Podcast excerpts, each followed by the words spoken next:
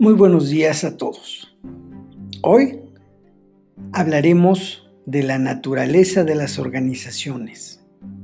Nuestra función será conocer e identificar sus elementos, llegar a la definición y establecer los fines que persiguen. Comencemos.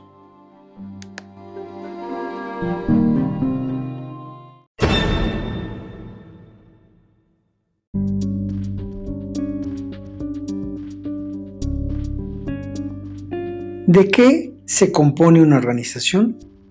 De personas, de grupos, de interacciones, objetivos, actividades, en razón a una dinámica administrativa, jerarquías, recursos, coordinación racional, dentro de un espacio seguro y hasta virtual.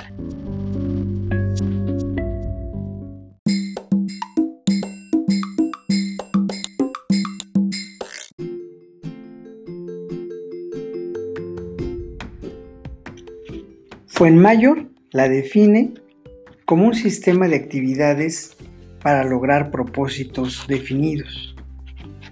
Concluyendo, se puede decir que uno de los fines que promueve la organización es generar eficiencia y eficacia en el trabajo coordinado.